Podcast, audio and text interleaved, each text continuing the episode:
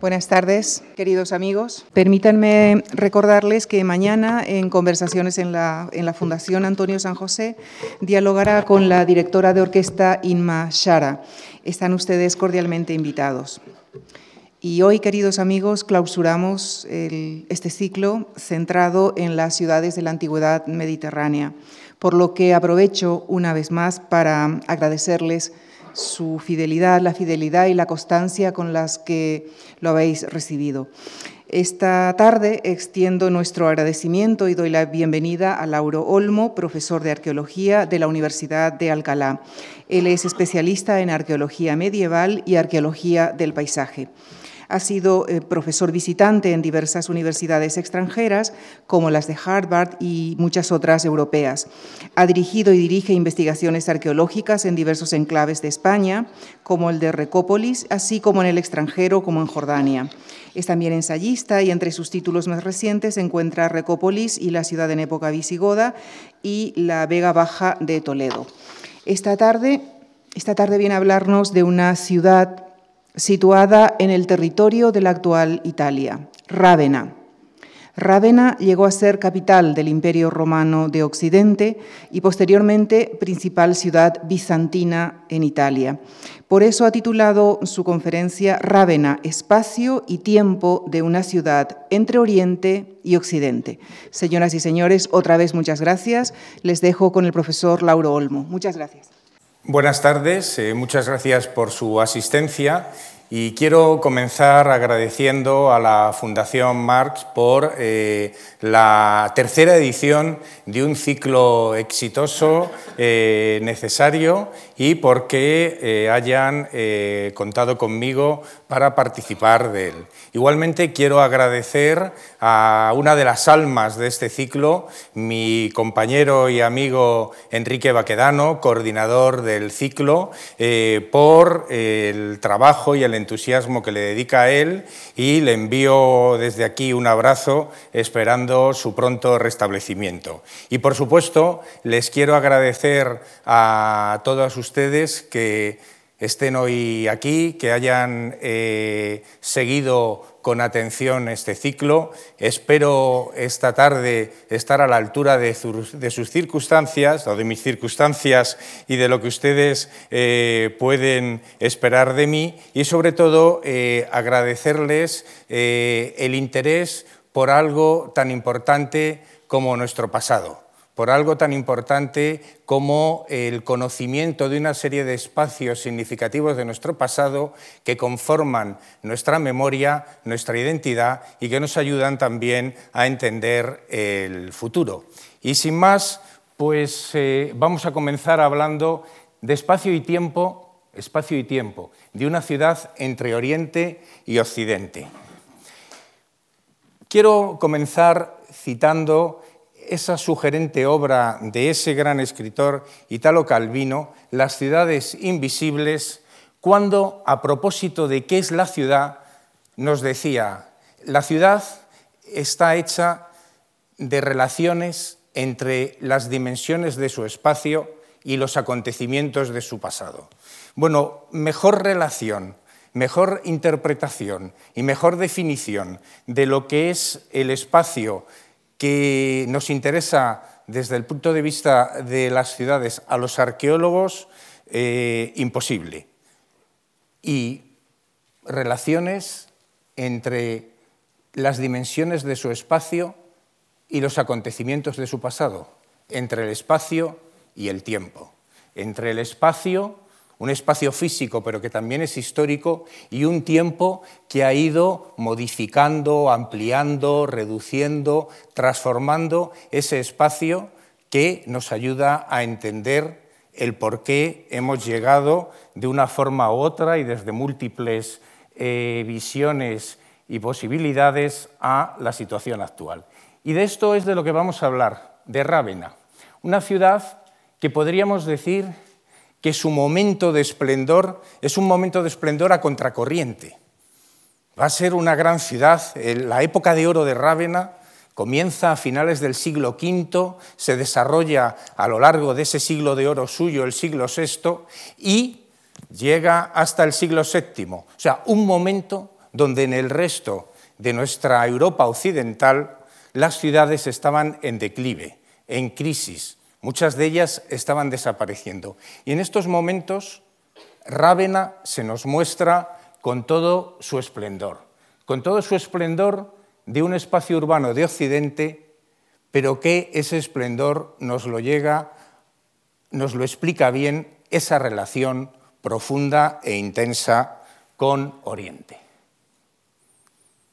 La ciudad de Rávena está eh, situada en el, Adriático, en un lugar privilegiado porque supone un punto de conexión entre las rutas del Adriático y la llanura padana, la llanura del río Po, que pone en comunicación con el centro de Europa y con la zona occidental, la actual Francia o antiguamente el territorio de la Galia. Pero es importante también entender cómo esta ciudad, que teóricamente está situada tan al septentrión, tan al norte del ámbito mediterráneo, en cambio es una ciudad muy conectada con todo este espacio geográfico que hoy definimos como el Próximo Oriente. Y lo primero que tienen ustedes eh, que tener en cuenta, que tienen que recordar, es que en todas las sociedades preindustriales el mar ha unido y la tierra ha separado. El mar es la vía de comunicación rápida y la tierra es mucho más costoso. ¿Y por qué entonces Rávena tiene ese papel tan importante si verdaderamente uno de sus elementos va a ser a partir del siglo VI, la transmisión es ser el punto de distribución de muchos productos del ámbito mediterráneo y del Mediterráneo oriental en toda esta zona. Si aquí ya estamos en un ámbito terrestre, pues lo vamos a entender muy bien porque, como nos gusta a los arqueólogos, nos gusta contextualizar la ciudad eh, con su espacio geográfico. Y el espacio geográfico de Rávena eh, pues, eh, es interesante y es fundamental también para entender el éxito de este enclave. La ciudad actual de Rávena se localiza aquí, lo que vienen aquí, esta zona de aquí sería clase y está a unos kilómetros de eh, la costa, en las cercanías, pero total entre a unos 5, 6 kilómetros de la línea de costa. Pero esto nunca fue así, no, siempre fue igual. No siempre fue igual y efectivamente el éxito de Rávena se entiende desde esta eh, posición. Rávena, en época romana y en la época que nos interesa, estaba en la línea de costa. Esta es la máxima extensión de la Rávena del siglo VI y VII y aquí ven la línea de costa. Línea de costa y al sur otro de los elementos que forma parte de Rávena, la ciudad de clase, que era el puerto, el puerto de este eh, centro urbano. Y el paisaje, y el paisaje estaba definido de Rávena por una serie de canales, de zonas de lagunas, de pequeños cursos fluviales, de pantanos, de cursos y de brazos fluviales que conectaban Rávena con el interior y a través de esos cursos con el río Po, y que facilitaban también la extensión de una navegación eh, eh, de interior con barcazas trasladando precisamente todos esos productos del ámbito mediterráneo hacia el interior y a partir de ahí al resto, al resto de Europa. Pero Rávena, además de esta característica eh, comercial, evidentemente fue eh, fruto de su propia circunstancia y de su propio paisaje. Un paisaje que estamos en grados de interpretar, eh, porque todavía, todavía, bueno, esto sería una imagen más visual, no de las enormes extensiones de agua que circundaban el inmediato centro urbano de, de Rávena, o esa conurbación, eh, por utilizar mejor la expresión, que forman Rávena y clase, ¿eh? sin ninguno de los dos es imposible eh, entenderlo de forma independiente, y esta sería la, imagen más o menos aproximada de los alrededores de Rávena, que es una imagen hoy también muy consolidada en esa línea de costa. Eh, zonas de dunas en la costa, lagunas, brazos lagunares, pequeños cursos fluviales, y eh, un paisaje, en definitiva, que cambió relativamente poco entre los siglos V, VI y el siglo eh, un décimo, duodécimo, que es cuando ya comienzan los procesos aluviales y a separarse de la línea de costa. ¿no? Aquí tienen, por ejemplo, una imagen de lo que sería Rávena en el siglo XII, ¿eh? que nos está describiendo, por otro lado, un tipo de asentamiento ¿eh? muy común en esa zona del Adriático y seguro que muchos de ustedes están pensando en otros muchos, ¿eh? algunos de los cuales así fue de gran importancia posteriormente. Pero además, donde se nos localiza no solo la ciudad, sino las lagunas, los brazos de entrada desde el mar, zonas pantanosas y ya las zonas de las montañas. ¿no? Esto, como les decía, va a empezar a cambiar y ya en las primeras cartografías que tenemos del siglo XVII ya vemos cómo la ciudad ha quedado alejada ¿eh? de la línea de costa, más o menos ofreciendo una configuración que se asemeja bastante a la actual, pero con una salvedad. Aquí ven todas esas zonas de humedales, los diferentes cursos de agua fluviales, los ríos, ¿eh? las zonas pantanosas, las lagunas, etcétera, etcétera, que configuran esa eh, realidad y que la arqueología también se eh, contribuye a eh, documentarla. Aquí ven eh, prácticamente de un análisis aerofotográfico los antiguos paleocauces ya amortizados y cubiertos que podían existir. Este, por ejemplo, aquí si no lo aprecian bien, es la desembocadura de un canal en una línea de costa alejada ya varios kilómetros, o incluso como una simple observación aérea nos da eh, información sobre paleocauces y zonas de paso, zonas de puentes, puentes de madera, que constituirían un elemento y que lo sigue constituyendo hoy del paisaje. De un paisaje que hemos podido reconstruir, este sería el entorno de Rávena del siglo V, VI, de, eh, con estas características, y que hace que evidentemente la navegación tanto de interior como marítima, sea un elemento fundamental.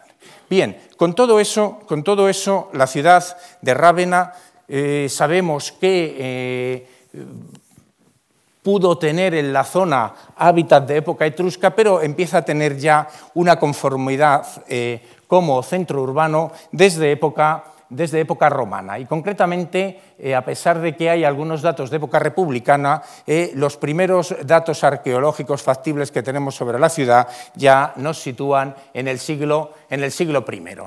Eh, la imagen que están viendo ustedes es la extensión de la Rávena en el siglo V y en cambio esta sería la extensión de la ciudad romana, una pequeña ciudad de época romana, pero que corresponde a todos los criterios, a todas las eh, condicionantes urbanísticos eh, regulares, organizados, planificados de época romana, de la que conocemos poco, pero que se sabe que aquí eh, tenía un foro, un anfiteatro, una serie de domus, de casas señoriales de gran nivel y que estaba surcada por eh, un afluente del río Padannae, que sería este, por otra serie de cursos de agua y que tendría inmediatamente, pues prácticamente a un kilómetro, la línea de costa y además comunicada por la vía Popilia, una vía que va a comunicar esta parte eh, oriental de la península itálica y que posteriormente, ya cuando eh, Rávena se expande en el siglo V, va a ser el lugar donde eh, se va a localizar la vía más importante de la ciudad. Y de la que nos queda una muralla. Una muralla, esta es la muralla de época, de época romana, una muralla alto imperial, una muralla hecha en ladrillo, que va a ser una de las constantes constructivas de eh, la propia ciudad. Muralla que además nos da una fisonomía similar a la que pudo tener la muralla tardoantigua, la muralla bizantina, la muralla que asaltaron los longobardos entre el 712 y el 751 y que defendía la ciudad. De esta época tenemos, ya le digo, pocos datos, pero una serie de domus, de casas señoriales con mosaicos, nos van, eh, digamos, eh, documentando sobre cómo era la vida de esta pequeña ciudad, que sin embargo en el año 14 del imperio eh, va a experimentar un cambio de gran calado que, aunque urbanísticamente no le afecta, sí va a dictaminar parte de su futuro. Y es cuando el emperador Augusto decide, en el año 14, situar allí la base militar de la flota imperial del Adriático. Y esto va a configurar un periodo de gran esplendor en cuanto a la vocación marinera de la ciudad, que no en cuanto al crecimiento de la conurbación urbana, pero eh, que va a perdurar hasta el siglo III, principios del IV, donde el puerto quedará, quedará abandonada. Por tanto, la historia verdaderamente de Roma, de Rávena, ese momento que a nosotros nos interesa eh, y que constituye además el momento clave de la ciudad, va a eh, ser ya una historia que se inicia en el siglo, en el siglo V. Unos años antes, unos años antes, el emperador Teodosio había dividido el imperio romano en el imperio romano en dos partes, el imperio romano de Oriente, con capital en la Nea Roma, en la Nueva Roma, en la gran metrópoli de Constantinopla, y el imperio romano de Occidente, que siete años después de la partición, en el 402, va a tener su capital en Rávena. Es cuando Rávena se va a convertir en una capital imperial. Bien, y de, esta, y de, estos tres periodos que vamos a hablar eh, aquí esta tarde, pues estos son los dos, los tres, las tres grandes fases. ¿no? Rávena como capital del Imperio Romano de Occidente, entre el 402 y más o menos 476, Rávena como capital del reino ostrogodo, del 479 al 535, donde se inicia el gran periodo de esplendor de la ciudad, y Rávena como capital del exarcado bizantino de la provincia itálica entre el 540 y el 751. Bien, en estos momentos, esa pequeña ciudad, a partir de la constitución como capital del Imperio eh, Romano de eh, Occidente, va a comenzar a tener una amplia actividad constructiva. Sabemos que se va a amurallar en esa época porque así nos lo documentan las excavaciones arqueológicas, el, puerto de clase, que va a empezar a recuperar parte de su, antiguo, de su antiguo esplendor. Aquí tienen en la excavación, en una de las excavaciones, una serie de, de torreones de tipo circular que necesariamente nos remiten a una de las eh, imágenes más representativas de la ciudad de Rávena, como es esta, eh, esta representación de su, puerto, de su puerto de clase. De su puerto de clase que eh, será un elemento eh, fundamental para el propio éxito de la ciudad. Y que, claro, desde la perspectiva de los arqueólogos, tenemos, les tengo que decir, que es una imagen, siempre hemos pensado que estos mosaicos podían tener una cierta abstracción y unas ciertas libertades a la hora de expresar. No, pues nos está expresando muy bien lo que aparece en las eh, excavaciones arqueológicas. Lo primero de ello, si se dan cuenta, las líneas no son regulares, hay cambios en las alturas y en las dimensiones de los sillares, y esto lo hemos encontrado también en las excavaciones, se encuentra en las excavaciones arqueológicas.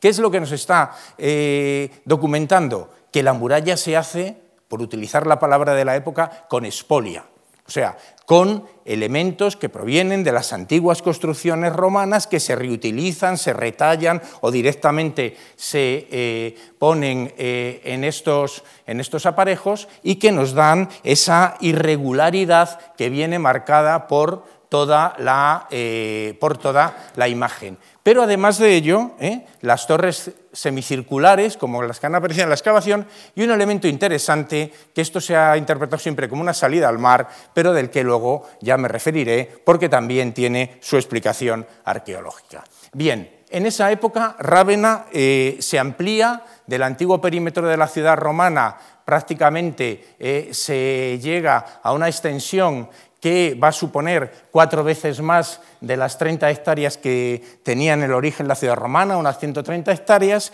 ocupando eh, la zona por la que pasaba la antigua vía romana, que se va a transformar en la calle, en la platea mayor, como dicen las fuentes escritas de la ciudad, y en una parte, en una de las zonas, se va a eh, desarrollar toda una política constructiva del poder que va a ser eh, dirigida al palacio, al palacio imperial, al palacio imperial y al circo. El circo y el palacio no se pueden entender, son dos arquitecturas áulicas y que están vinculadas precisamente al ejercicio de ese, de ese poder. Pero además hay otro elemento eh, de gran eh, interés a partir de lo que va a suceder ahora en Rávena. Les he dicho que en estos momentos, en este siglo V, hay un proceso de desestructuración urbanística de gran calado en toda Europa occidental. La mayoría de las ciudades ven reducidos sus perímetros, se ven abandonados todos sus espacios públicos, los foros, los templos.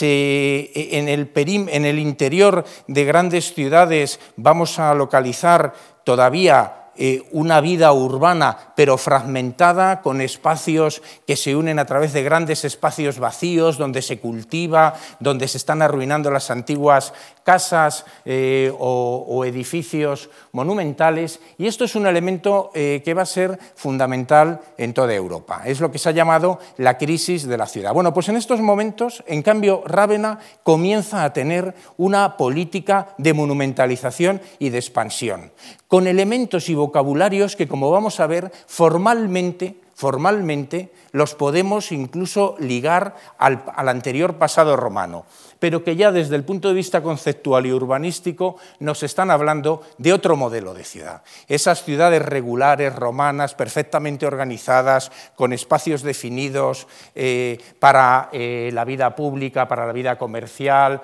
para la vida, la vida cotidiana, se van a ir transformando y en Rávena ya van a nacer otro tipo de espacios, otro tipo de espacios que están anunciando un tiempo nuevo, un cambio de gran calado y una transformación social evidente. ¿Y cuáles son estos espacios? Los únicos que son, van a ser capaces de desarrollar unas políticas edilicias y unas políticas urbanísticas que puedan suponer la generación de hitos, de elementos representativos, en este caso, de una ciudad que evidentemente además también era capital imperial de un imperio que estaba dejando de serlo y se estaba encaminando ya a otro modelo de sociedad que es el de la Alta Edad Media. ¿Y cuáles son estos espacios? Fundamentalmente dos.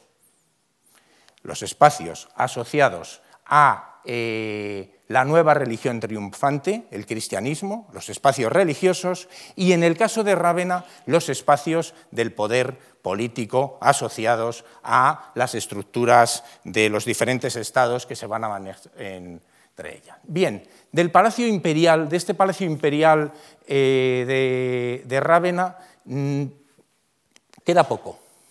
Queda poco y lo único que nos queda es lo que pueden ver ustedes en esta planta, una gran sala absidal con un gran espacio eh, porticado, una serie de dependencias, pero que, eh, dadas las dimensiones, poco tiene que ver con las 10 hectáreas eh, que tenía el determinado el, complejo pero del que nos quedan este aula de representación de gran, de gran nivel, de grandes características. Esto es un dibujo antiguo, esto se excavó a finales del siglo XIX, principios del XX, eh, y que sería el aula eh, de representación del poder imperial, ¿no? Eh, pavimentada con unos magníficos pavimentos de, de mármol, pero eh, que nos, tienen, eh, nos, están reflejando la única eh, representación palacio, del palacio imperial. Del palacio imperial, iniciado por el emperador Honorio, hijo de Teodosio, hermano de Arcadio, el emperador de Oriente, y hermano de Gala Placidia. De Gala Placidia, un personaje también fundamental en estos primeros momentos de Roma. Y cuando hablo de palacio, de palacio, eh, no estoy hablando del palacio en el sentido que nosotros lo entendemos hoy con una función residencial. No, el palacio tanto el imperial como el de los reyes ostrogodos, como el de los esarcas bizantinos, que van a estar además todos en el mismo eh, lugar, tiene una accepción más amplia. Efectivamente es la residencia del emperador, del rey, del exarca, pero además es el espacio donde está radicada toda la administración y la estructura de gobierno del Estado están las dependencias administrativas, está la CECA, la fábrica de moneda, donde, eh, desde donde se rige eh, este, este imperio. Bien, claro, todo esto es contemporáneo a algo que nosotros todavía tenemos la imagen eh, romántica, que evidentemente, que es la imagen romántica que nos eh, muestra este cuadro, pero que sí que verdaderamente fue un tramo en la época, que es eh, la entrada de los visigodos en, Roma. La primera vez que la ciudad eterna se va a ver invadida y esto va a ser eh, un elemento eh, de gran shock colectivo cuando el ejército visigodo comandado por Alarico entra y captura Roma. Captura Roma y además consigue rehenes de gran importancia, como la propia Gala Placidia, pero que eh, ya les digo que nada tiene que ver con estos cuadros eh, románticos. Luego ya al hablar de Teodorico el Grande hablaremos de cómo eran estos reyes de los reinos mal llamados bárbaros, godos o eh, visigodos. De hecho, Roma después de este saqueo siguió manteniendo su senado, sus estructuras de gobierno. Es verdad que había perdido el poder político, Rávena era la capital y que aunque tuviera una cierta eh, imagen de ficción política seguía siendo una ciudad de referencia. Pero bueno, eh, hablando de Gala Placidia, Gala Placidia es una mujer fundamental para entender los acontecimientos de ese periodo. Como digo, fue capturada como rehén por los visigodos. Eh, unos años después, en el 414, se casó con el sucesor de Alarico, el rey, el rey Ataulfo. fue una boda por amor, ¿eh? todas las fuentes, tanto de un lado como de otro, te hablan de que hubo, que hubo amor, amor que solo duró un año, porque al año siguiente eh, Ataulfo fue asesinado y Gala Placidia volvió a Rávena con su hermano y casó con el futuro emperador Constancio. Bien, como una mujer de la aristocracia, nos sirve también para entender cómo estos grandes aristócratas ravenates contribuyeron al embellecimiento de la ciudad. Y en el caso de Gala Placidia, además, edificando eh, eh, edificios religiosos. Es verdad que las fuentes dicen que era una devota eh, cristiana, pero también, además de las propias motivaciones religiosas, tienen ahora que considerar que estos edificios también son elementos de expresión aristocrática, estas grandes basílicas. Y fundará la Basílica de San Juan Evangelista, terminará en Roma la Basílica de San Juan de Letrán,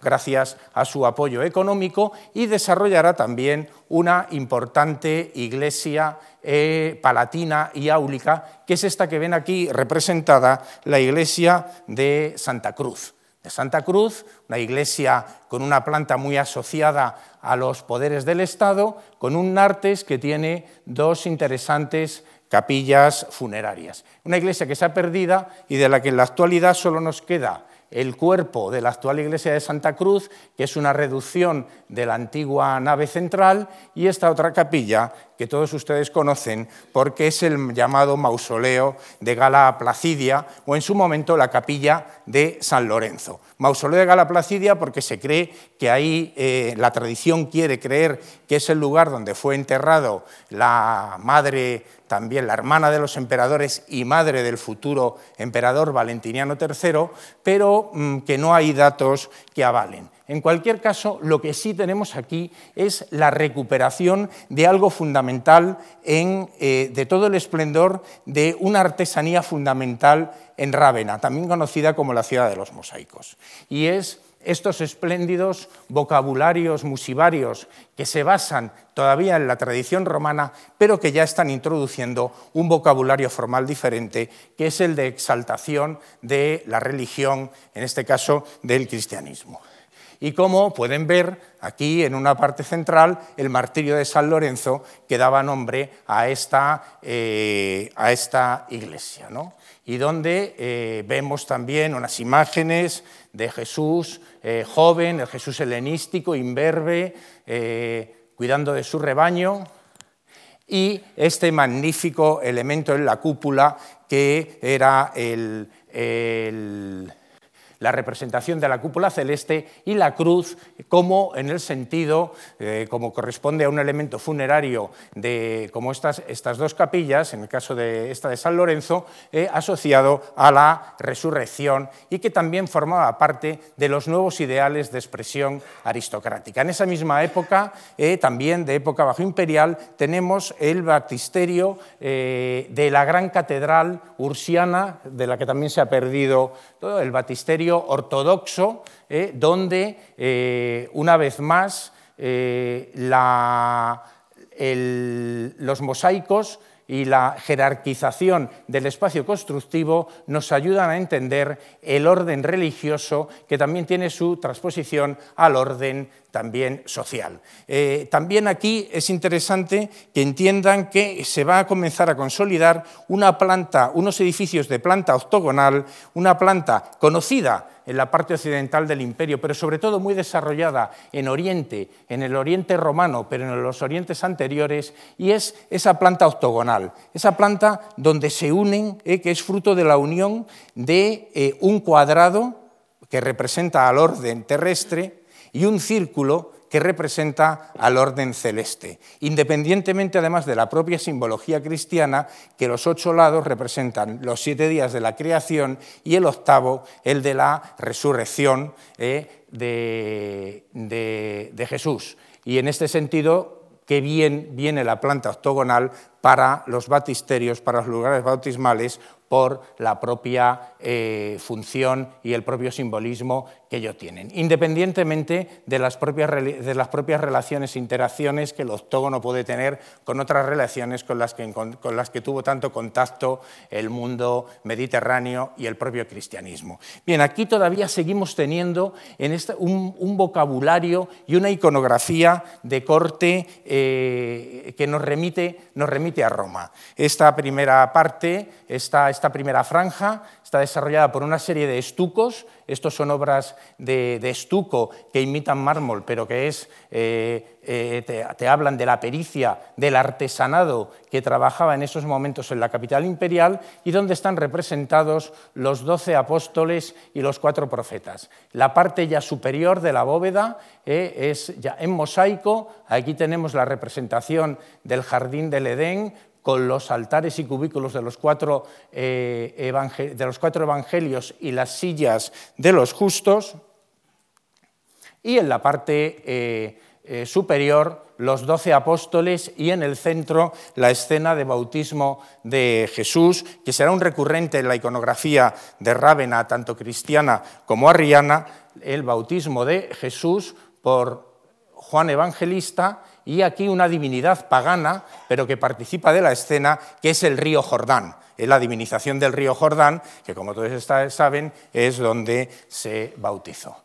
Bien, eh, como les decía, Gala Placidia va a tener dos hijos, eh, Honoria y Valentiniano III. Valentiniano III va a ser el emperador y prácticamente va a ser el último emperador de facto del Imperio Romano. Durante la época de Valentiniano III, eh, gobernando desde, desde Rávena, se va a perder el norte de África, que va a ser conquistado por el reino vándalo, eh, la parte de Hispania comienza también un proceso de independización con el reino suevo en el noroeste y eh, eh, parte del visigodo en la zona central de la península, que además también eh, va a ser la Galia, el otro lugar de asentamiento de los visigodos y que va a tener cada vez una autonomía mayor respecto al poder imperial, perderá también Sicilia y prácticamente el imperio romano de Occidente va a quedar reducido a la península itálica. No hay que reconocerle también un éxito, la batalla de los campos cataláunicos, donde derrota eh, a los unos de, Atila, pero mm, luego lo que vendrá serán una serie ya de emperadores que prácticamente son irrelevantes. ¿Y esto qué interés tiene para Rávena? Pues va a ser el momento en que se crea el reino ostrogodo. El reino ostrogodo que continuará su capital eh, por Rávena por un gran estadista, Teodorico Teodorico el Grande, esta será la extensión, pero también es el momento en que se inicia el siglo de oro de, Rávena, la gran expansión, la gran expansión de, la ciudad, eh, cuando se va a conformar la imagen eh, junto con la época bizantina posterior, pero la imagen tanto urbanística de la, propia, de la propia ciudad. Y esto es interesante porque además señala el punto en el que esa ciudad de Occidente se vincula definitivamente a Oriente a un Oriente donde hay una serie de referencias, desde el modelo de sociedad, eh, la coherencia urbanística, el desarrollo de nuevos esquemas arquitectónicos y de nuevos espacios de poder, eh, que vinculan a Rávena con ese mundo porque el resto de los territorios de Europa Occidental estaban ya insertos en otras, en otras dinámicas.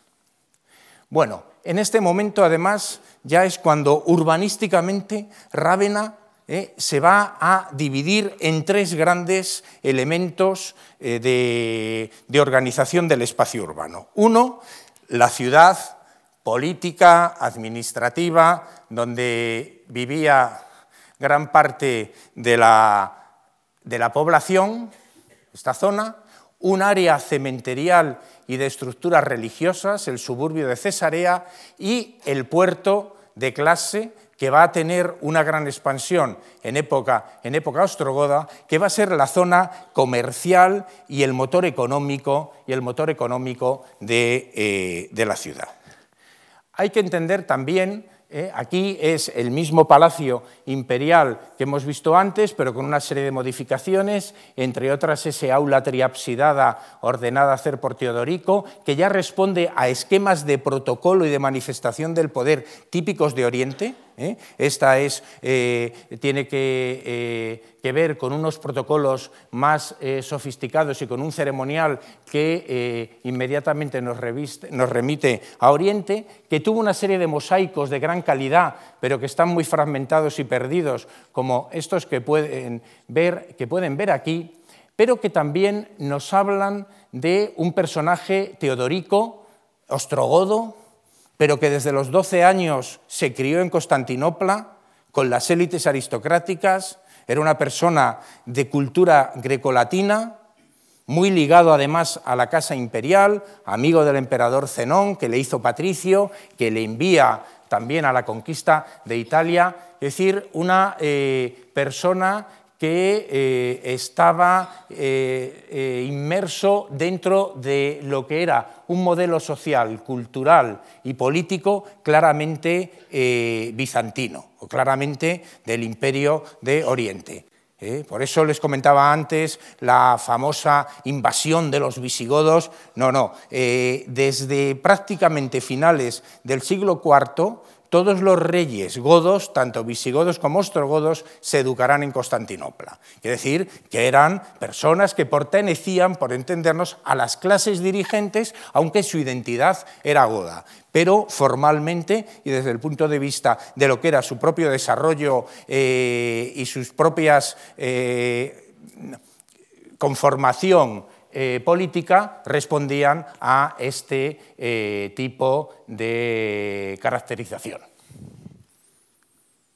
Bueno, y además es eh, Teodorico el que amplía el palacio, la antigua zona del palacio, y del que además nos ha dejado mm, elementos que no solo son esos mosaicos o esas estructuras murarias que nos hablan de edificios notables en el área palatina, sino también la descripción de este palacio con este magnífico mosaico del Palatium de, eh, Teodorico. Un, mosaico eh, muy, muy, interesante, donde en la parte, en la parte de atrás se nos eh, localiza una serie de edificios que se discute si formarían parte de ese complejo de edificios palatinos o serían eh, de la propia, del propio paisaje urbano, y una representación del Palatium que nos ha llegado fragmentada. Fragmentada, ¿por qué? Pues mire, si ven los detalles aquí podrán apreciar como manos, brazos, manos. ¿Y qué es lo que ha sucedido? Pues que este Palatium estaba en su origen, ¿eh? Eh, no solo eh, era una arquitectura tal y como lo hemos visto, sino que en él estaban representados los altos funcionarios de la corte ostrogoda y en la zona central el propio rey Teodorico. ¿Qué sucedió? Pues que con la llegada de los bizantinos se produjo, y voy a utilizar el término latín, ¿no? la damnatio memoriae, ¿eh? ¿Eh? y se eliminaron a todos los personajes que estaban bajo estas arquerías, ¿no? y que además nos ayuda a entender eh, precisamente la situación de personajes relevantes, las victorias saladas eh, que les coronan a cada, uno, a cada uno de ellos. Y por otro lado, pues que no pudieron eliminar una serie de manos o brazos representativos de ellos y nos ayudan también a entenderlo. ¿no? E incluso la propia parte de donde estaría representado Teodorico, que se cubre, al igual que todo esto, con estas representaciones de telas de prestigio, de cortinas, pero en las que todavía también podemos ver ¿eh? cómo había unas coronas, ¿eh? unas coronas que estarían suspendidas de, eh, de, la, arquería y que eran un elemento también representativo del poder y que nos habla de la relevancia de esos personajes que hoy eh, no eh, desaparecieron porque fueron, fueron eliminados. de esta magnificencia también nos puede hablar la maestría en la elaboración de los capiteles, capiteles de edificaciones sáulicas de Teodorico, aquí está su monograma, su sello, que también aparece en monedas y que nos están también documentando otro elemento esencial de la ciudad. ¿Y cuál es ese elemento esencial de la ciudad? Es que estamos hablando ahora de reyes, de obispos, de aristócratas, bueno, y de una serie de artesanos que elaboraban los mosaicos, estos capiteles, la sillería,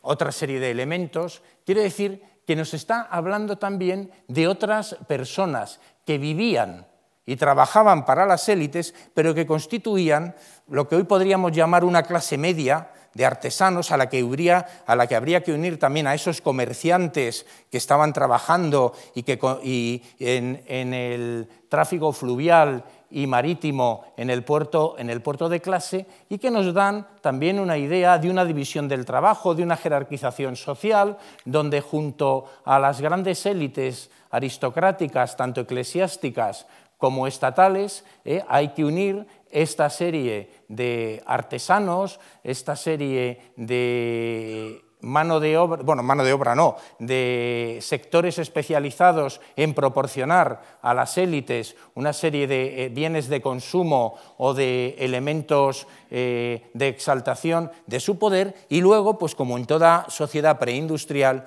un 80, 85 eh, por ciento de personajes dependientes, siervos, campesinos que constituían la mayoría eh, de esta eh, sociedad y que se encuentran poco eh, representados en Rávena por un, tema, por un problema arqueológico. Estamos hablando de estos magníficos edificios, pero ¿cómo vivía esta gente? Pues generalmente vivían en construcciones de madera mezcladas con adobe, con tapial, en material perecedero que deja poco testimonio, aunque también sabemos que era la forma mayoritaria de un paisaje urbano, ¿no? en el que había una serie de espacios de prestigio, que son estos que estamos examinando.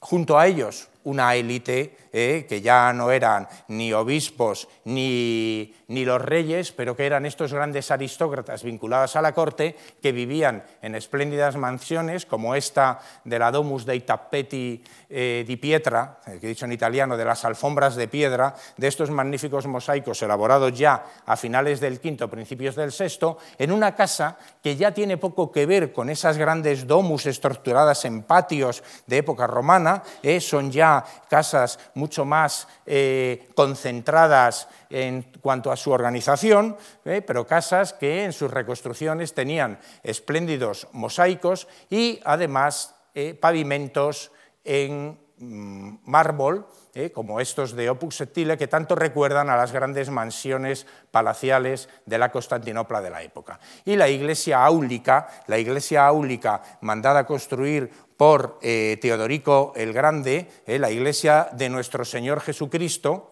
hoy conocida como San Apolinar el Nuevo, ¿eh? donde eh, eh, están plasmados unos de los conjuntos de mosaicos más interesantes de época teodoriciana o de época ostrogoda. Y son estas famosas, estas famosas representaciones, de las que les tengo que decir que de época ostrogoda, de época de Teodorico, lo que nos queda son las dos franjas superiores.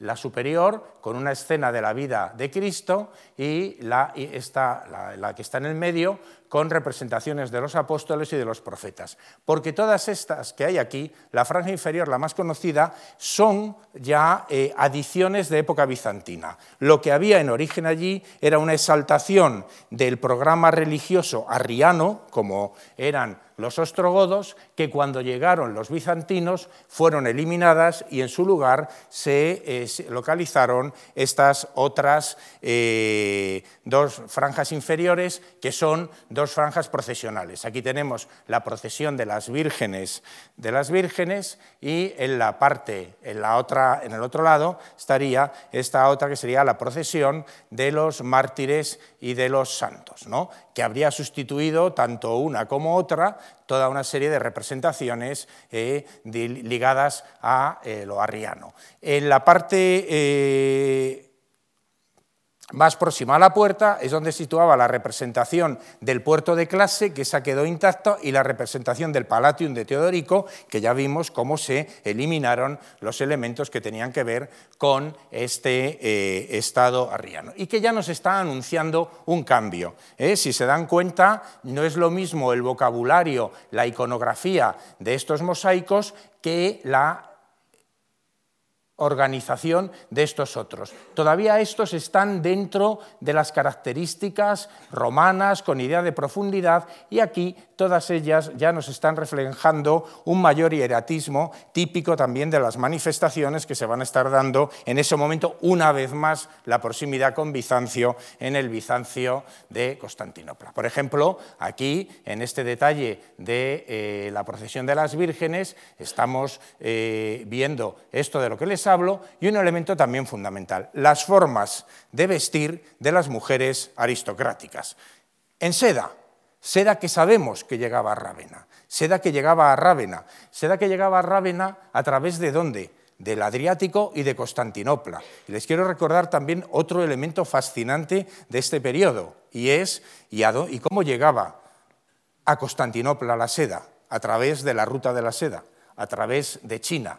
Y todos ustedes recordarán la famosa eh, eh, episodio de aquellos dos eh, monjes que si no fueron los primeros que inventaron el espionaje industrial, desde luego lo hicieron, que se vinieron desde China con aquel callado que era una caña y dentro de la caña gusanos de seda que pudieron mantener vivos hasta la llegada, dice la tradición, a Constantinopla y fue el inicio de la producción de la seda que a través, como luego veremos también en el siglo VIII, a través de esta zona del Adriático también penetró en toda Europa. Bueno, hubo también una catedral arriana con su episcopado, con su palacio episcopal, de lo que único nos queda es el batisterio de los arrianos, un batisterio también de planta octogonal, donde tiene eh, la imagen, los doce apóstoles, y la imagen de Jesús bautizado eh, por Juan Evangelista en el Jordán. Dirán, ¿y qué diferencias hay con unas y con otras? Bueno, la interpretación para los arrianos es que no creían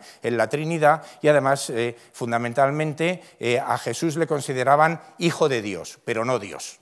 Y esta fue la gran controversia respecto a los niceanos o ortodoxos. Todo el batisterio estaba recubierto de mosaicos. ¿eh? Por, en las excavaciones que se hicieron hace unos años se descubrieron 17.000 teselas, pero bueno, evidentemente se han perdido. Y otro de los elementos también, pero ya en el ámbito, hasta ahora hemos visto las iglesias arrianas, ¿eh? ¿Eh? la, la capilla arzobispal, la capilla del obispado de católico, niceano, ¿no? donde en cambio quien está representado es Cristo triunfante. Cristo triunfante venciendo a quién? A los herejes. ¿Quiénes son los herejes? Los arrianos. Les tengo que decir que Teodorico ¿eh? fue totalmente, bueno, tolerante. Es que yo creo que la palabra es inexacta hablar de, tolerancia. Eh, él era eh, arriano, pero había una coexistencia con eh, los eh, niceanos o, ortodoxos y nunca hubo eh, ningún tipo de problemas, como no los hubo en ningún reino como el visigodo de Toloso, o el visigodo de Tolosa o el visigodo de Hispania. Eran diferentes, diferentes eh, formas de entenderlo y, por ejemplo, entre los grandes funcionarios y políticos de la corte de Teodorico había eh, muchos, muchos católicos. En el fondo era un sentimiento, el arrianismo, identitario de estas personas que se denominaban a sí mismos godos, aunque su bagaje cultural fuera pues, el que ya eh, les he venido expresando. ¿no? Bueno, pues el triunfo de, de Cristo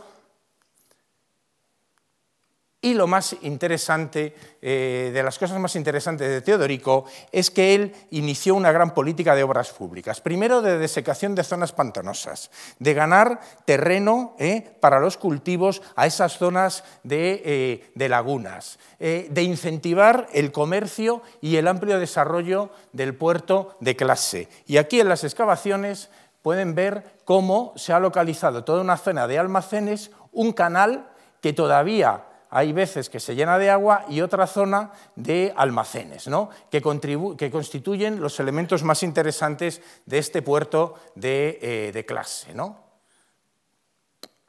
donde había una serie de edificios, tiendas y almacenes, porticados, el canal, otra serie de edificios, y que nos ayudan a entender el canal ahora, eh, no la salida al mar, sino el canal eh, que desde el puerto de clase conducía a las naves a mar, mar, adentro y que era un elemento fundamental. Y a partir de ahí, como en, el, en, la zona interior del puerto de clase, en esa gran laguna, salían también las rutas fluviales que con barcazas podían distribuir todos los magníficos eh, productos que llegaban de todo el ámbito del Mediterráneo. Aquí ven ánforas y anforiscas, contenedores de vino, de aceite del norte de África, el gran centro productor, de la zona de Gaza, Palestina, el mejor vino eh, de, la, de la época, y otra serie de productos que por ser materiales perecederos se han perdido, pero que aquí pueden ver ¿no? precisamente las zonas de eh, influencia económica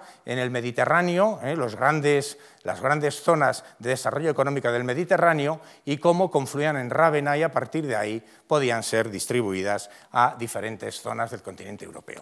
Nos quedan también las obras públicas eh, para poder pasar de un lado a otro, esto es una vía romana y aquí los inicios de un puente de madera. Y por supuesto en muchos de estos canales se han podido también localizar esas barcazas, esas barcazas eh, que eh, con una quilla mucho más plana permitían la navegación y a través de todos estos canales y cursos fluviales llegaban a la zona de la llanura padana y a través también de comercio fluvial por el río Po ser eh, distribuidas. Así que nos hablan de ese dinamismo, de ese dinamismo de Rávena, que no solo era una ciudad de aristócratas, sino que era una ciudad mucho más eh, dinámica y desde luego uno de los grandes centros económicos del Mediterráneo. ¿no? Bueno, el paisaje, simplemente para recordarles cómo era, y donde ya empiezan a surgir en toda la zona de Rávena una serie de poblaciones dispersas en islas con, eh, construcciones de, de, zócalos de mampostería, alzados de tapial y madera, cubiertas que nos están dando también la idea de un paisaje campesino y rural, que este sí que es típico de todo lo que se estaba, digamos, gestando en Europa Occidental. Este es el paisaje eh, mayoritario, pero algunas incluso de estas casas estaban también, eh, se encontraban en el interior de la ciudad. Estos elementos son muy importantes porque aquí se está empezando a gestar futuros centros importantes en la zona del Adriático que en un determinado momento veremos que van a suceder a Rávena.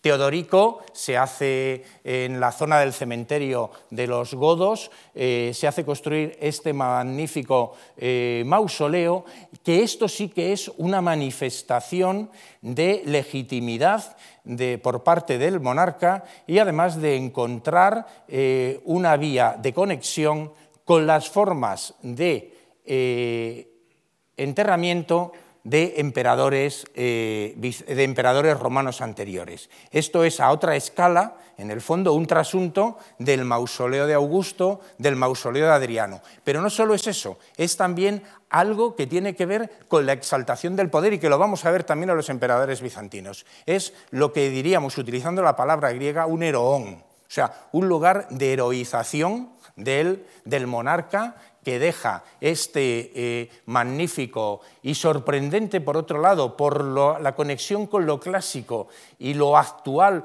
que podía también llegar a ser, o lo chocante en esos momentos, eh, y además eh, todo ello con el añadido de que estaba hecho en unos materiales inéditos para Rávena, una ciudad de ladrillo, y era en, sillares y con esa magnífica cubierta de granito de 30 toneladas, ¿eh? de una pieza única que se hizo traer por vía eh, marítima. El interior con el sarcófago en pórfido, en mármol, que era el, tipo de mármol reservado a los enterramientos y a las formas de representarse de la familia imperial, y, y, mientras, y mientras sigue habiendo actividad en el mundo ostrogodo. Sigue habiendo actividad de época eh, constructiva, en este caso por un importante obispo de, Rávena, Eclesio, que una vez muerto eh, Teodorico, y cuando está reinando su hija Amalasunta, en el 527 inicia una obra, pero que ya está claramente influida por la arquitectura, por la arquitectura eh, de Oriente, por la arquitectura bizantina. Esta obra que se inicia en el 527 va a ser una obra costosísima en la que va a intervenir gran cantidad de artesanos, eh, se tendrán que dedicar tejares, canteros, eh, todo tipo de elementos de un artesanado especializado para construir, como se acaban de dar ustedes cuenta, este es el origen de San Vital de, la iglesia de San Vital, que ya digo comienza en el 527 y que remite a modelos orientales. Y no deja de ser interesante eh, que en ese mismo año que en ese mismo año, en la zona de los palacios imperiales de Constantinopla, se está empezando a construir también una iglesia eh, eh, no, contemporánea, que lo es, sino con grandes paralelos con San Vital, que es el precedente de Agia Sofía, de Santa Sofía, que es la iglesia de Santos Sergio, de Sergio y Baco, ¿no? que tanto elementos de conexión tiene con San Vital de Ravenna y que nos ya nos está mostrando la definitiva inserción de esta ciudad eh, desarrollada y, dinámica, casi única en el occidente europeo, con el mundo bizantino. ¿Eh? incluso el propio interior, bueno, hoy es una mezquita, pero la realización, la organización constructiva es la misma que vamos a empezar a ver en San Vital. He hablado de Amalasunta, he hablado de cómo en esos momentos comienza la política expansiva del imperio, del imperio bizantino de Justiniano, que a la muerte de Justiniano habrá incorporado todos estos territorios, bueno, de aquí menos, simplemente esta parte, ¿no? y el norte de África. ¿Qué quiere decir? Que ha constituido, ha logrado la renovatio imperi, como se dijo, la renovación del imperio, que no era la ocupación de los territorios del imperio romano en toda su extensión, pero sí el control de toda la economía del Mediterráneo, que queda cerrado bajo, eh, vuelve a ser un mar, en este caso eh, bizantino, y en el que Rávena va a tener un papel fundamental, va a ser conquistada por Belisario en el año 540 y se va a transformar, va a seguir siendo esa capital. Ya no imperial, ya no del reino ostrogodo, sino la capital del exarcado de, eh, de eh, Italia que se conocerá como Esarcado de Rávena en esa época. Y aquí ya se termina lo que es la gran manifestación de la arquitectura áulica de Rávena, que es San Vital. Ya es cuando se le dota de todo su vocabulario eh, iconográfico eh, en sus mosaicos y que aquí ya sí que tiene una relación muy clara con la que de otra forma va a ser la gran realización de Justiniano, de Justiniano en, eh, en este caso en la gran metrópoli de la época, en Constantinopla, pero que también se ve reflejada ¿no? en toda la estructura de, de San Vital. Con una serie de programas decorativos, donde ya, eh, bueno, los suelos también de mosaicos, estas magníficas paredes de mármol, ¿eh? perfectamente eh, hechas a la manera también de Constantinopla, con los emblemas de los emperadores, la jerarquización que hay dentro de los rígidos protocolos ceremoniales del mundo eh, bizantino, donde es difícil separar lo que es el ceremonial religioso del ceremonial imperial, ambos tan intricados, y, bueno, el elemento eh, de eh, organización de todo un mensaje religioso, pero ideológico, destinado también a la exaltación de la fe verdadera, en este caso eh, el catolicismo, y eh, también conectado con el propio eh, protocolo imperial. Y de hecho, aquí tenemos como en un lugar eh, absolutamente eh, protagonista de San Vital, vamos a tener las imágenes más conocidas de dos personajes fundamentales de la estructura política y económica de la época. El emperador Justiniano, que se va a ver aquí rodeado por el obispo Maximiano, bajo cuya mandato se termina San Vital, por este personaje, que es un personaje muy interesante, eh, se, llama, Juliano Argentario. ¿Y quién era este Juliano Argentario? Un banquero, un banquero que pagó que pagó la, construcción de, San Vital y algunas otras cosas, pero que nos habla también de ese carácter de centro comercial que va a tener, que va a tener eh, Rávena. Y, perdón, y aquí, y aquí otro eh, personaje también fundamental, el gran amigo de Justiniano, Belisario y conquistador de Rávena. Y frente a esta imagen, eh, la emperatriz Teodora, eh, posiblemente la emperatriz romana más reconocida por sus eh, dotes políticas y de organización y de organización del Estado, que aparece eh, eh, con dos de los altos funcionarios de la corte y fundamentalmente con Antonia, la mujer de Belisario y con la hija de ambos, Juana. Y donde aquí ya estamos viendo ese hieratismo, esa organización del poder, esa estructuración de un mensaje simbólico vinculando también el poder, la cúpula celesta, como es ese nicho, esa venera que también veíamos en, eh, eh, la imagen de, de Justiniano, y por otro lado un elemento también muy interesante, y es que aquí el emperador y la emperatriz están situadas en una posición de igualdad.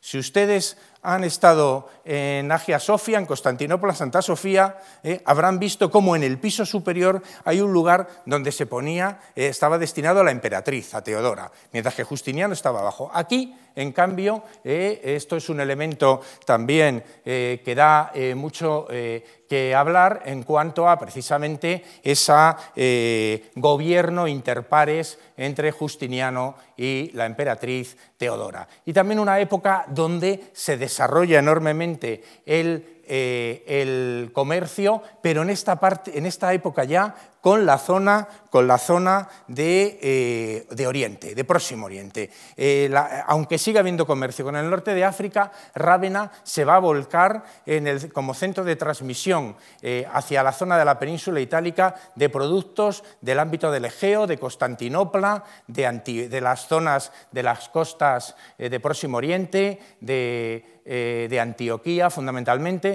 de Alejandría y a través de ahí de lo que viene del imperio sasánida y de los territorios más allá del imperio, del imperio sasánida. Se sigue desarrollando esta estructura comercial, ya conocemos incluso cómo eran estas tiendas, estos almacenes, estos lugares de intercambio comercial, como ven aquí en la representación, y también tenemos eh, eh, incluso en Constantinopla y en la zona del Adriático esos barcos que, surjaban, que surcaban el Adriático desde la zona del Próximo Oriente y que iban llevando en sus bodegas los diferentes tipos de productos que luego se comercializaban en este puerto de clase. Puerto de clase donde sus suburbios ya va a ser un poco el canto del cisne de este momento de esplendor de Rávena, se van a edificar dos importantes, dos importantes eh, eh, iglesias eh, como son esta de San Severo, una iglesia magnífica, un monasterio que va a tener además una larga perduración a lo largo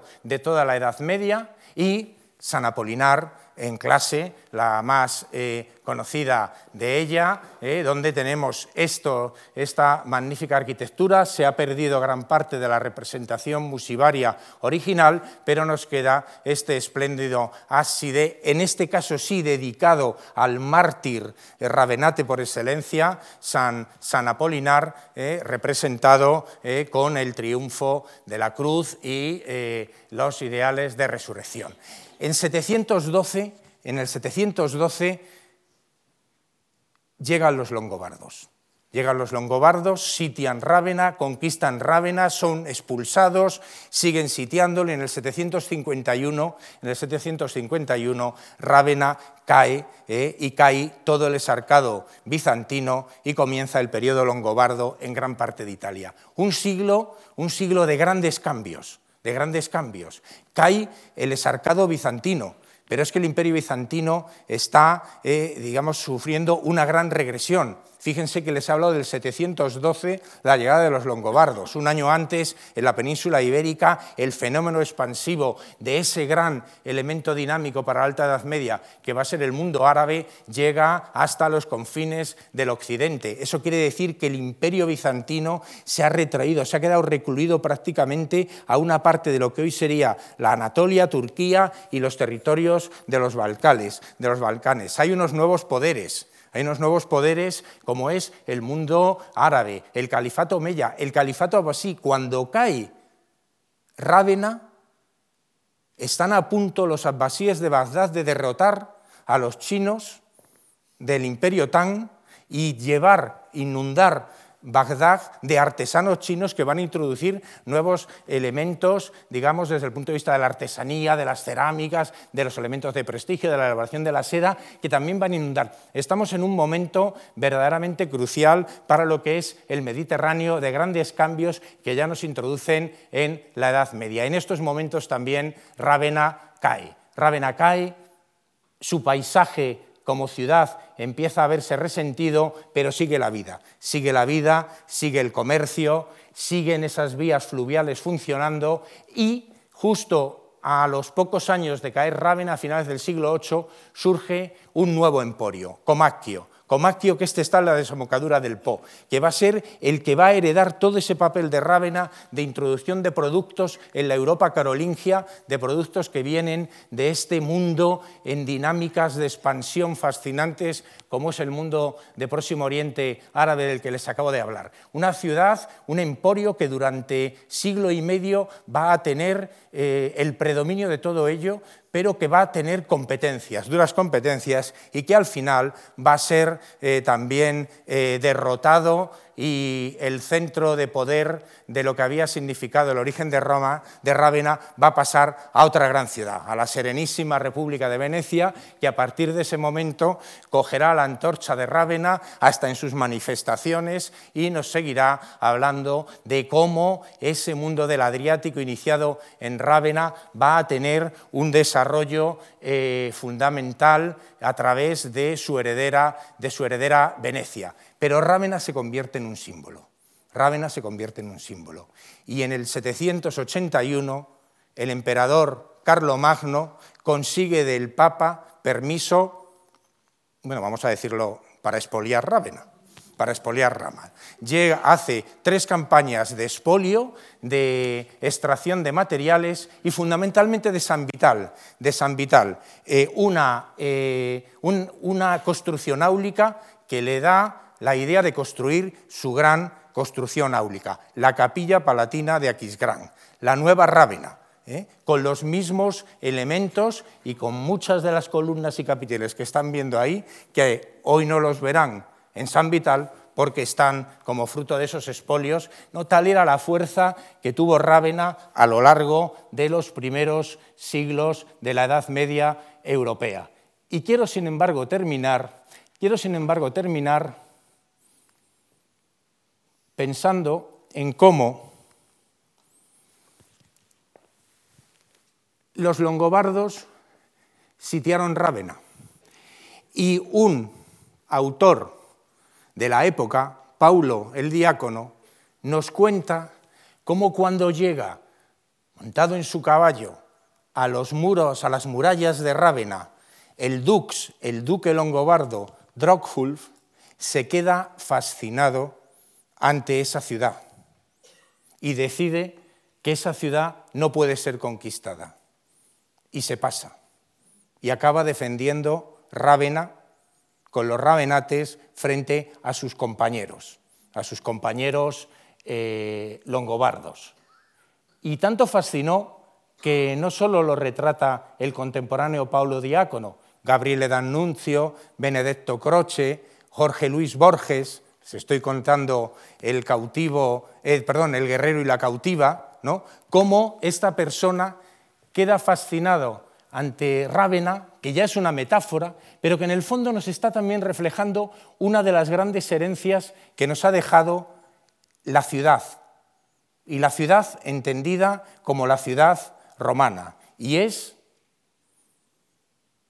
que todo aquel que era ciudadano, en este caso de Rávena, que tenía el derecho a la ciudadanía, era el que tenía todos los derechos y que es una interpretación que incluye, puede ser ibero, puede ser sirio, puede ser bizantino, puede ser arriano, puede ser católico, puede ser númida, puede ser caucasiano, negro, oriental. Si eres ciudadano, tienes todos los derechos, tienes todos los derechos. Posiblemente esas fueron las motivaciones, las motivaciones de un longobardo que, fascinado ante una ciudad ya en decadencia, pero majestuosa en sus espacios, decidió adoptar la identidad, la identidad de un ravenate y defender, defender el qué, defender